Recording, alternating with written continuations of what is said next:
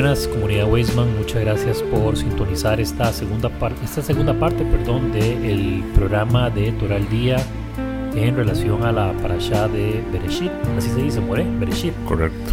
Vamos a continuar desgranando el, el capítulo primero, el segundo, el tercero, hasta el último que nos va quedando, que es el sexto. Y hay muchísimos, muchísimos temas bien interesantes que vamos a abordar, pero antes de entrar queremos perdón, enviar nuevamente un mensaje de solidaridad, de acompañamiento eh, a las víctimas, a las familias de las víctimas del terrorismo. Ahorita en estos momentos el Estado de Israel se encuentra en guerra declarada contra una agrupación terrorista. Eh, por supuesto que desde acá enviamos todo nuestro apoyo y soporte a nuevamente a las víctimas, al Estado de Israel y a todas las personas que se han visto afectadas de una u otra manera por estos horribles atentados. Vamos entonces a proceder a continuar con algunos elementos que quiero que conversemos, More, acerca de la parasha que estuvo bastante, te comentaba ahora temprano, que estuvo bastante eh, concurrida. Ha sido uno de las de las de los podcasts de Toral Día que más han sido escuchados y también he recibido muy buenos comentarios y muy buena retroalimentación. Algo que recibimos constantemente, pero de esta en particular estuvo, como te mencionaba hace un rato, bastante, bastante conversada. Vamos a pasar ahora al capítulo 3. Ya conversamos el capítulo. ¿Cómo se dice en hebreo? En vez de capítulo. Capítulo se dice Perek y versículo se dice Pasuk. Perek y Pasuk. Bueno, vamos a hablar entonces de estos elementos que están acá. Vamos a el Pasuk, entonces, número 3. no sería Perek. Perek número 3, eh, en el que ya ocurre, por decirlo así, la ruptura que nos habías comentado cuando desobedecen y comen de este fruto. Eh, el pecado es que lo comen antes de que inicie Shabbat, ¿verdad? Correcto. Y una vez que inicia Shabbat pasa algo bastante interesante, es que ellos se dan cuenta, eh, dice en, en eso la porción de la parasha que se dan cuenta que están desnudos y dice que se hacen unos una especie de taparrabos, ellos ellos se tapan. More, ¿se sabe exactamente cómo era esto? Es decir, ellos tomaron hojas, porque digamos, a, veces uno escucha, inclusive en las pinturas de los artistas medievales, uno ve que son como una especie de hojitas que se tejieron ellos mismos en esta primera parte o tenían otra connotación, eran de otro tipo. En relación a estas que ellos se hacen, no, si eran, si eran sencillos. Más adelante vamos a ver que Dios les hace unas vestimentas a ellos y, que son muy, pero muy, muy especiales. En este caso, no, si era más rudimentario. Una cosa que mencionan varios en varios comentaristas, es que ellos sí tenían como un tipo de cubierta que cubría todo el cuerpo y se podría asemejar como lo que sería como una uña. Era como algún tipo de protección que ellos tenían. Pero si ellos iban a estar desnudos, incluso que la mayoría de las personas pensaríamos que usamos ropa por ensniot, por pudor, y también se usa por protección. Entonces ya tenían ellos como que, tal vez como un callo, por así decirlo, ya en su piel. Y ellos se cubren ya con, con otra ropa extra, pero en este caso no sería por protección, simplemente porque se dieron cuenta de eso, por pudor, se dan cuenta que no, no tienen ropa. Ahora bien, hay una parte en la que sigue avanzando la parasha y dice que este Hashem, Dios, le pregunta a Adán que, que dónde está, que por qué está escondido, que qué fue lo que pasó, en otras palabras. Y a mí me salta la duda, o sea, él sabía, ¿verdad? O sea, Hashem sabía que era lo que había pasado. Porque entonces él formula esta pregunta, que más adelante también lo vamos a ver ahora en la parasha, como cuando, cuando le pregunta a Caín por el hermano. O sea, como parece que se está haciendo el desentendido. ¿Realmente qué es lo que pasa ahí? Ok, entonces tenemos dos respuestas. La primera es una respuesta que Rashi trae y es como acuerdo al Pshat, acuerdo al sentido siempre del Pasuk, y es simplemente una manera de introducir la conversación. Entonces Dios le pregunta, ah, ¿dónde estás? Él sabía, obviamente, Adam sabía también, todos sabían, pero es como cuando uno quiere hablar de un tema que es un poco incómodo, y entonces uno tiene que buscar una manera de empezar con el tema. Esa es una respuesta. Hay una respuesta un poco más profunda de una historia que tiene que ver con algo que pasó en la cárcel, por cierto. Uno de los primeros reves estuvo en la cárcel y está escrito que uno, una persona muy, pero muy importante vino a visitarlo en la cárcel. Y él le preguntó, eh, esta pregunta exactamente que usted está haciendo. Le dijo, porque es que Dios le dijo, se llama en hebreo se dice Hayeka, ¿dónde estás? ¿Por qué le preguntó? Le pregunta a este señor al rey, porque, usted, porque es que Dios le pregunta eso. Obviamente él sabía. Y el rey le dijo que cuando él le dice Hayeka, ¿dónde estás? No le está hablando del espacio físico, sino le está hablando de la parte espiritual. Mm. Él dijo, Hayeka, ¿dónde está usted en este momento de su vida? ¿En dónde usted está? ¿Está usted cumpliendo lo que usted quiere? ¿Está haciendo usted lo que debe? Y eso es lo que Dios le está transmitiendo a Adán para que nosotros aprendamos de eso. Hayeka, ¿dónde está usted? Digamos, a su edad, en este momento, si usted tiene 20, 30 años, está haciendo lo que usted debería hacer, está estás, estás en el lugar correcto, es como la pregunta, estás en el lugar correcto, esto que estás haciendo o esto que hiciste te ubica en el lugar donde deberías estar, básicamente. Correcto, y en este caso, obviamente la respuesta sería, sería negativa, sería que no. Pero eso fue lo que él le quiso transmitir y eso es un mensaje para nosotros también muy importante. Hayeka, ¿dónde estamos? ¿Estamos haciendo lo que debemos hacer o tenemos que reflexionar un poco más? Wow, sí, sorprendente.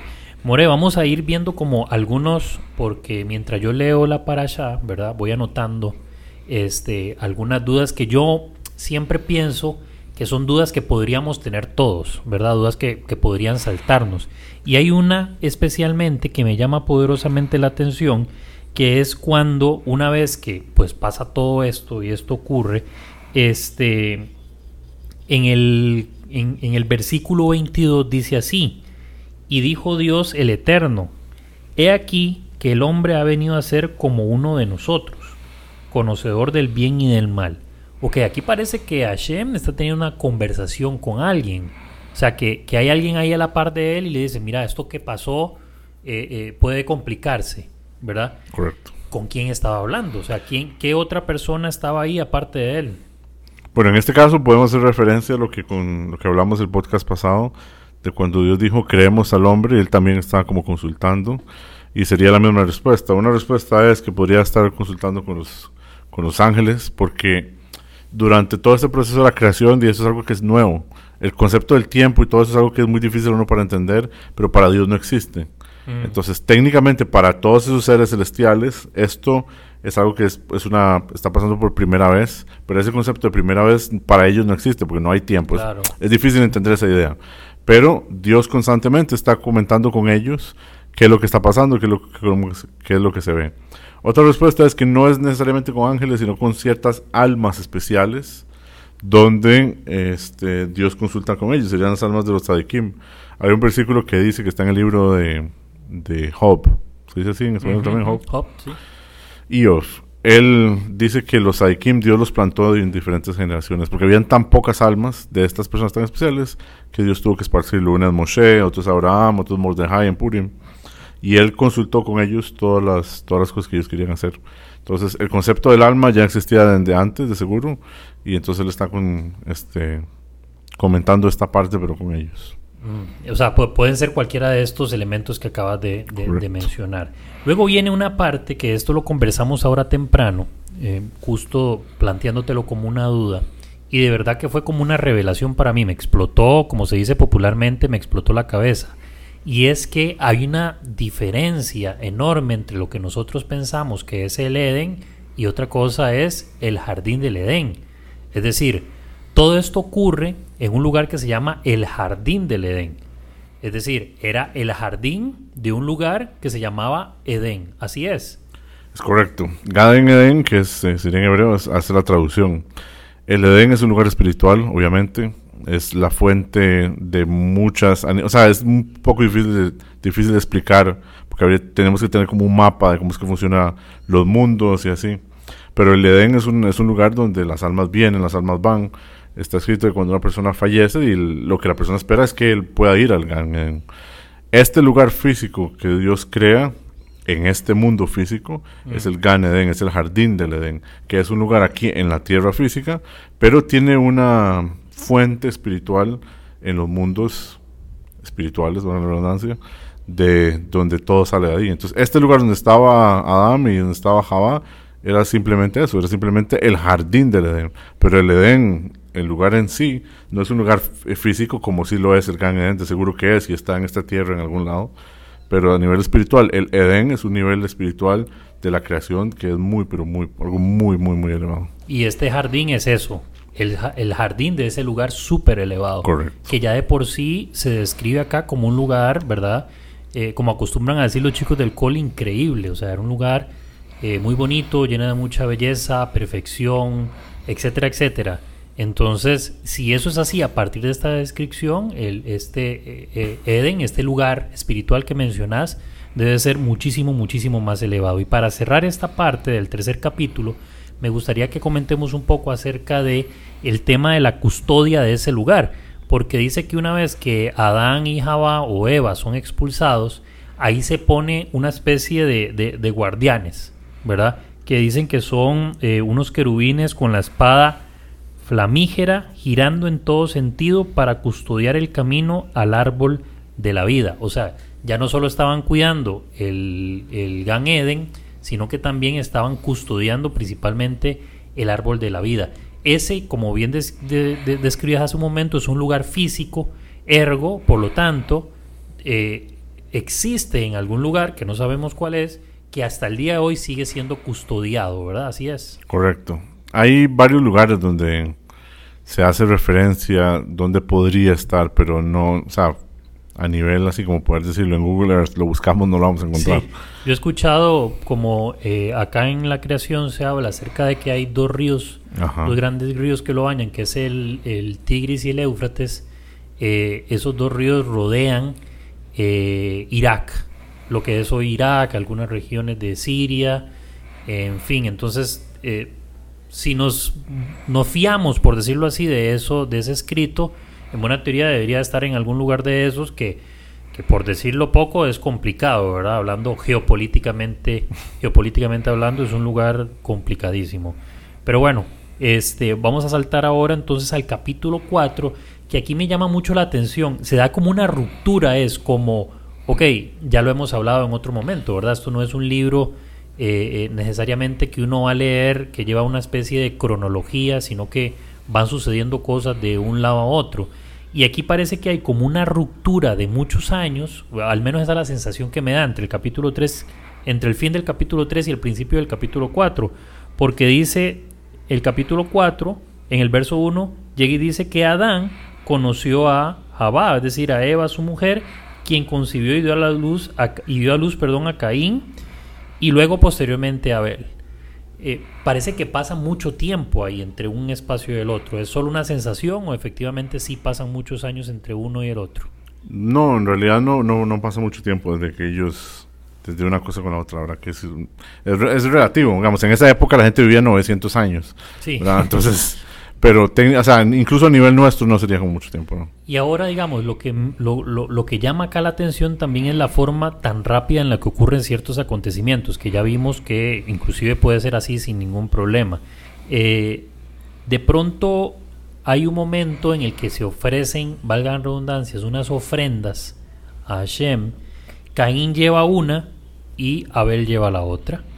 Y parece que hay como cierta preferencia y mayor agrado, mayor complacencia entre la ofrenda de que da este, en este caso Abel en relación a la de Caín. Caín de pronto, esta historia yo estoy seguro que muchos la conocen porque es muy famosa. De pronto Caín se ve sumido en celos y asesina a su hermano. Ahora, esto pareciera muy simple, o sea, solo por una ofrenda que de pronto no encontró complacencia, eh, de pronto la, historia de ellos, porque ellos nacen como todos siendo unos bebés. O sea, no, esto no ocurre, digamos, el, el, tema de la ofrenda, entre el nacimiento y el tema de la ofrenda, si bien es cierto, no preciso cuánto tiempo, pues tuvieron que haber transcurrido sus años.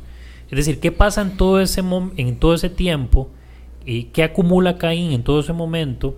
Que una, una acción como esta le da celos y termina en el asesinato de su hermano. Ok, hay, un punto que es importante hacer y es que los dos trajeron una ofrenda. O sea que los dos querían cumplir con el mismo propósito.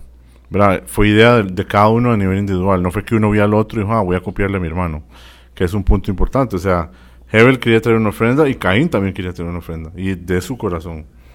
¿Cuál es el problema? Hebel agarra y él trae lo mejor de los animales. Y se lo dona a Dios. Caín hizo una, una lógica que la verdad que, o sea, es, es, una buena lógica, no es lo correcto, pero es una buena lógica. Él dijo, si yo le voy a dar algo a Dios, Dios no lo ocupa, yo sí lo ocupo. Entonces, si yo quiero comer rico, voy a tener que dejarme los mejores animales para mí y darle a Dios los que siguen. Sí. Y eso fue lo que él hizo. ¿Cuál es el problema? El problema es que hoy, el problema es muy obvio. Si usted de verdad lo que usted realmente quiere es agradar a Dios y quiere hacer algo que sea algo bueno, de tiene que dar lo mejor, no puede darlo, no puede dar lo peor. Hebel hace eso y Dios dice que a él le agrada la ofrenda. Incluso Dios habla con Caín y le dice, bueno, tampoco es así como, no era para tanto como para que usted hizo. Ahora, Caín mata a Hebel. ¿Por qué lo mata? Aquí hay un poco de trasfondo de lo que la Torah no lo menciona en el texto acá, pero Midrashim, los comentaristas lo traen como mencionamos en el podcast pasado, cada uno cuando nació tenía una hermana. Entonces Cain nace y él es el primogénito. O sea que él ya, incluso acuerdo a la Torah, tiene un puesto más elevado que el de su hermano. Él nace y tiene una hermana con la que él se va a casar. Hebel, cuando él nace, él tiene, él, él nace y él nace con otras dos hermanas. Entonces Cain, él dijo, hizo la lógica, el primogénito, como la Torah dice, le toca la doble porción. obviamente una de esas dos hermanas no se va a casar con él, sino se va a casar conmigo, pensó él. Y eso no pasó, las dos se casan con Hebel y él ya traía, desde antes, traía como cierto odio, ciertos celos por sus hermanos y lo mata. Ahora, ¿por qué lo mata? Número uno, pudo haber sido un impulso. Esa es una respuesta. Número dos, estos son los primeros seres humanos en el planeta. Puede ser que el man ni siquiera sabía qué era el concepto de matar. O sea, este es el primer asesinato. Puede haber sido un accidente. Puede haber sido un accidente. Ellos no, ¿cómo se llama? Ellos no consumían carne. La carne empezó a consumirse hasta la época de Noé. Entonces no era como que ellos comían animales per se. Y este, a una, a una sí hay aquí desde, desde ese momento un problema entre ellos dos que hace que lleve a este acto tan, tan agresivo. Wow, sí, porque de pronto pareciera como exagerado inclusive una vez que ocurre esto, bueno, ya comentamos y vimos que efectivamente las preguntas, porque pasa lo mismo que con Adán y Jabá, acá pasa con eh, Abel y Caín, que de pronto eh, Hashem le pregunta a Caín que dónde está el hermano, como si él no supiera, ¿verdad? Y básicamente tiene el mismo principio y la misma lógica, que es saber en qué lugar estás ahora mismo, si estás haciendo algo bien, si estás haciendo algo mal. Hasta pareciera infantil lo que hace Caín, o sea, esconder el, el cuerpo, si él mismo sabía que Hashem lo podía ver. Pareciera como un tipo de travesura, ¿verdad? Como, que, como que un niño, o sea, voy a hacer un ejemplo ahí súper random, pero como que un niño bote el tele de la sala del cuarto y se quiebre en mil pedazos y llegue y lo bote en la basura, como si nadie fuera a preguntar. Por eso, pareciera más un acto de desesperación, más bien. En este caso, la conversación que él tiene con Dios sí es un poco, también tiene como otro propósito.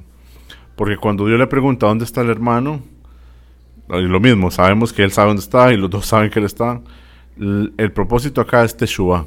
El, Dios está dando un chance a este man para que se arrepienta. Para que se arrepienta. La historia hubiese cambiado mucho si él se arrepiente. Entonces le dice, ¿dónde está su hermano? Y Dios dijo, ok, tal vez él ya sabe que sí, yo lo maté. De una vez, así como un hombre. Cuando uno mete, comete un error, usted sale y dice, sí, sí. Me, o sea, me salió una torta, como decimos en Costa Rica. Pero eso no fue lo que pasó. Por eso él le dice, yo no sé. Él cuando, lo que le responde a Dios es yo no sé. Y después le dice, ah, ¿acaso yo soy el guardián de mi hermano? Porque es que le dice yo no sé. El yo no sé es, no, yo no estoy interesado en Teshua. o sea, ni siquiera me pregunto por eso. Y aparte, digamos, llega y le dice, ¿acaso soy el guardián de, mi hermano? Todavía como desafiando, ¿verdad? Como un desafío. Luego ocurre algo que es bastante este, curioso. Pasan en realidad tres cosas en este mismo capítulo. Pasa que, número uno, Caín es, le, cae una maldición en la que básicamente este, aquella persona que lo mate será castigado, ¿verdad? Así es. Entonces iba a vivir para siempre, básicamente, era la lógica. No, bueno, hasta que falleciera como un ser humano normal. Ok, hasta que falleciera después de cumplido el tiempo, pero no podía ser asesinado. No podía vivir. O sea, ¿cuál, ¿cuál era el propósito de que no fuera, digamos, asesinado? Fue lo que él le pidió a Dios. Que él no quería sufrir la aflicción. Él no quería tener, eh, digamos, este feeling de que alguien viniera y iba a tomar venganza y le iban a matar a él.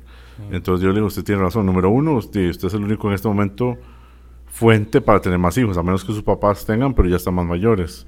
Entonces lo que yo voy a hacer es que voy a poner una señal que todo el mundo va a saber sobre usted. Él, ¿qué fue lo que pasó con él? Se convirtió en un nómada, ¿verdad? Fue el primer nómada. Empezó a, a... Él no tenía hogar Entonces, para la gente eso era raro.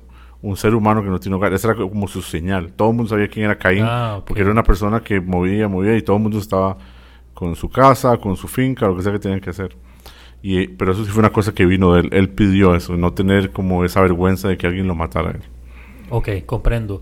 Luego ocurre otra cosa, que dice que una vez que es, es, digamos, ocurre esto, dice que conoció mujer. Es decir, que conoció a su mujer y que tuvo hijos y tuvo descendencia. Ok, ¿de dónde sale y de dónde aparece esta mujer? Yo creo que ya lo habíamos mencionado en algún otro podcast, pero siempre hay gente nueva sumándose y de pronto arranca con, con- con este podcast, así que me interesaría mucho que lo volvamos a mencionar. Sí, en este caso sería la, la melliza, se llamaría, la Melliza, sí. con la que él nace. Al- todos los, todas las primeras generaciones tuvieron hijos, siempre fue dentro de familia. Esto me dijiste ahora ocurre hasta los hijos de Isaac, ¿verdad? Así es. Los Hasta, la- hasta con las 12 tribus a ellos les pasó lo mismo, porque ellos tuvieron que casarse con familia, no, no tenían, entonces lo que pasó fue que cada una nació con una, con una melliza. y a partir de ahí es donde ocurre, digamos, por decirlo de alguna manera, ya la, la- la expansión y el crecimiento de la especie humana. A partir de esa reproducción, etcétera, etcétera. De acuerdo a la Torah, sí. Luego también ocurre otro, otro elemento bastante interesante ahí mismo, de una persona que se llama Lamec. Yo me puse a hacer cuentas hacia atrás y Lamec vendría siendo el tátara, tátara, abuelo, no, perdón, el tátara, tátara, nieto de Caín. Por ende, Caín es el tátara, tátara, abuelo de Lamec. Y digo interesante porque Lamec, según lo que es- estaba leyendo yo en el siguiente capítulo, es el que asesina, porque dice así el capítulo 21. Dice, y engendró a Jabal, Yabal, que fue padre de los que moran en tiendas y ganado, y su hermano se llamó Yubal, quien fue padre de todos los tocadores de cítara y de flauta. Y Sila también engendró a Tubalcaín, padre de todo forjador de instrumentos de cobre y hierro, y la hermana de Tubalcaín fue Nama. Y les dijo Lamec a sus mujeres, es decir, a Ada y a Sila, Oíd, oh mujeres de Lamec, escuchad lo que os digo. He matado un hombre por haberme herido y a un muchacho por haberme golpeado. Y dice el 24, si siete veces será vengado Caín, Lamec lo será 77. Y de pronto hay un corte ahí porque luego dice que Adán y Jabá tuvieron a otro niño que se llamó Set. O sea, esta historia aparece ahí como enquistada posterior a la, a la expulsión de Caín. Conversábamos ahora y me decías, al castigo, perdón, de Caín, me decías que fue Lamec quien mató a Caín. De ahí el castigo que ocurre. Correcto, la Meg era una persona que era ciega, eso es lo que nos, nos cuentan los comentaristas, y él tenía una ayuda que iba siempre con él, que era Tubal Caim, que era su propio hijo. Él, él se encuentra con Caín, él quiere matar a Caín y termina matando a su hijo, que era su ayuda, Tubal Caim, y termina matando a Caín también. Él mata a los dos. Entonces, obviamente su hijo fue sin querer y a Caín sí era, era a propósito. Por eso la Torah dice, si por matar a Caín ya había una había como una maldición, a la Meg sería muchísimo más, porque él mató a dos personas, y uno incluyendo su propio hijo. Además de eso, de eso. Producto de un accidente. Sí. Ok, vamos entonces ahora a brincar ya al último capítulo, porque el 5 empieza a hablar acerca de las generaciones, etcétera, etcétera, etcétera. Y este, perdón que aquí me perdí. Sí, perdón, el 5 habla acerca de las generaciones y el 6, que es mucho más cortito, aquí pasan cuestiones muy interesantes en este, que es el, inclusive es el más corto de todos, porque son seis capítulos. Y dice, y empieza así el versículo 1 del capítulo 6. Y sucedió cuando los hombres comenzaron a multiplicarse en la faz de la tierra y le nacieron hijas, es decir, a, a los hombres y a las mujeres, está claro. Luego dice, que vieron los hijos de Dios a las hijas del hombre, que eran hermosas, y tomaron por mujeres a las que más les agradaban. Y aquí entonces yo me quedé patinando. Los hijos de Dios. ¿Quiénes son los hijos de Dios? Sí, bueno, en este caso, esto es algo que es importante porque está muy conectado al principio de la parasha, a lo que hemos venido hablando.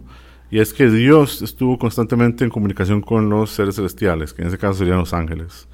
Y ellos eran muy celosos del concepto de Dios, del concepto de la Torah. Incluso hay una parasha, la parasha cuando se, se cuenta la historia de que Dios le da la Torah al pueblo de Israel, los ángeles se quejaron mucho y dijeron que no, y Moshe tuvo que pelear con ellos y hubo todo un burum En este caso también, los ángeles vinieron de Dios y le dijo, Dios, admita ya que la humanidad es un fracaso, porque lo que hacen es de traicionarse entre ellos, ellos se roban, ellos van a ver qué mal hacen, ¿verdad? Porque acordémonos que todas estas generaciones van a llegar a lo que es la siguiente parasha, que es Noah.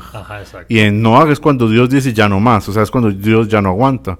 Pero ¿por qué Dios no aguanta? Por todas estas generaciones que estamos leyendo en esta parasha. Que son básicamente entonces por los hijos que tienen los hijos de Dios con las mujeres. Es, es antes de eso. Sí, sí, exacto. Es antes de eso, pero esas generaciones que les nacen es las que empiezan a hacer, por decirlo así, todo este burumbum que hace que de pronto Dios diga, no, esto ya es un desastre. No, en realidad es desde Caín. O sea, desde el mm. momento que Caín mata a su hermano, ellos empiezan a, a reclamar. Ah, y no solo eso, incluso desde antes, porque ya Adam y Jabá se jalaron este, de una torta también, porque ellos no tuvieron que haber comido el fruto. O sea, desde el puro principio, el ser humano empieza a equivocarse, equivocarse, equivocarse. Y los ángeles están ahí repetidamente reclamando. Insistiendo. Entonces Dios les dice a ellos, ok, ustedes creen que es tan fácil ser un humano, ser, eh, servir a Dios en este mundo físico, hacer las cosas que uno le tocan. Vayan ustedes, los voy a, poner, los voy a llevar, ustedes van a caer a la tierra, los van a estar en un cuerpo físico de un hombre y vamos a ver qué pasa. Estos seres se llaman los Nefilim. Nefilim significa como caído. nafal es caída en, hebreo. Dios agarró estos seres que son ángeles, pero están dentro del cuerpo de un ser humano. Ellos bajan a la tierra y lo primero que empiezan a hacer es lo que dice aquí la Torah. Empiezan a ver a las muchachonas que están en la tierra y ellos les da, obviamente, muchas ganas de, para decir de una manera bonita, casarse con ellas.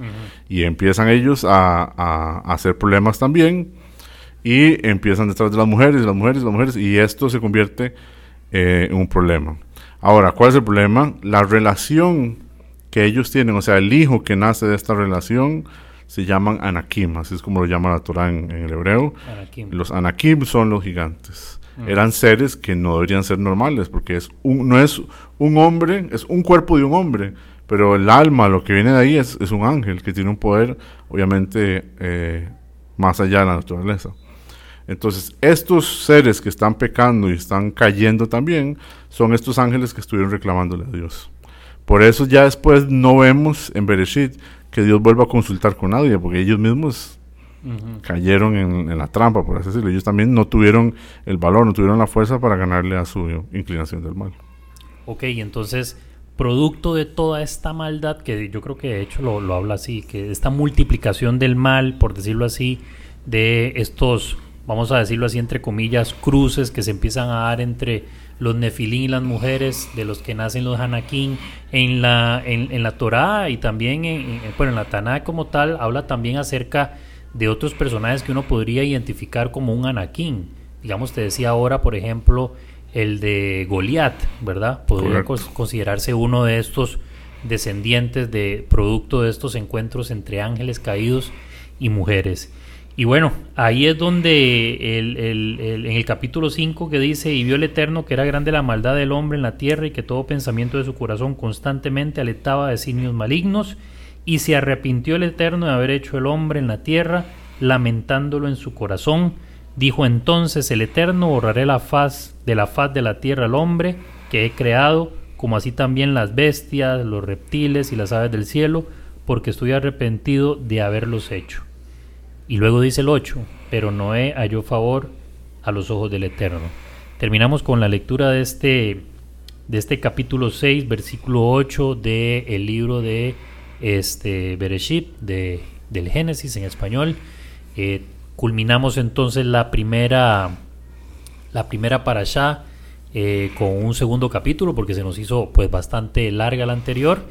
Y nada More agradecerte. Muy emocionado también por lo que vamos a ver ahora con la parasha de Noah que sé que también es bastante bastante interesante y dicho de paso también bastante amplia. Entonces creo que también vamos a aprender vamos a aprender mucho. Sí una nada más como para terminar en tal vez una nota un poco más positiva. Claro. Con todo esto que está pasando en, en la tierra de Israel, con, con, nuestro pueblo, todo lo que estamos sufriendo, todos los que hay que, hay que cambiar. Esta parasha cae perfecto en relación a esto, el mensaje que Dios le dio a, a Adam de Hayeka, ¿dónde está uno? Cada quien se conoce muy bien a nivel personal. Uno sabe que puede mejorar y qué cosas puede cambiar. Entonces, en este momento que ocupamos aumentar en buenas acciones, que ocupamos aumentar en rezos, en mitzvot, es un buen momento para preguntarse uno eso. No tiene nada malo de vez en cuando, Hayeka, ¿dónde estoy? Acabamos de pasar Rosh Hashanah y Kippur, donde uno pide perdón por lo que pasó, uno le pide a Dios un año dulce. Este año ha empezado un poco crudo, un poco difícil, pero no significa que de esto pueda venir, aunque no lo entendamos todavía, eventualmente pueda venir una, una Yeshua, una salvación muchísimo más grande. Entonces sería una buena oportunidad para nosotros hacer eso, hacer un, recapacitar un poco y ver qué, qué podemos sacar de esto y qué podemos mejorar. Así es, More. Este, nuevamente, por supuesto, me identifico con sus palabras. Enviamos este, nuevamente, como hicimos al principio, un mensaje de acompañamiento a todos los familiares de las víctimas y a todas las personas que se encuentran sufriendo actualmente, no solo en el Estado de Israel, sino en el mundo judío y más allá del mundo judío, porque hay muchísimas personas que también han sentido el horror después de ver las imágenes y los videos desgarradores de, este, de esta situación que estamos viviendo. Nos vemos, eh, este programa será publicado el día martes, el día de mañana, o sea, para nosotros es hoy lunes, será publicado el día de mañana martes. El miércoles hay un programa especial en el que vamos a hablar ya de trasfondo político y social eh, de la situación que está ocurriendo en Israel el día miércoles y el viernes tendrán por supuesto su programa como siempre de todos los viernes de Torah al día con en esta ocasión la Parashá no Les enviamos un fuerte abrazo, que estén bastante bien.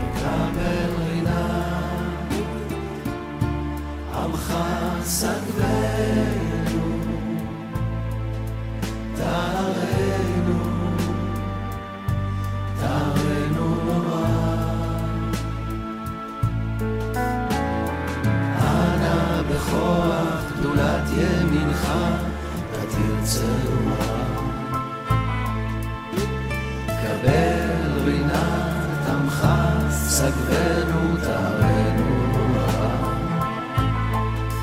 לגיבור דורשני לא חוכך, כבבה שורם, רחם תארם, רחמי צדקתך.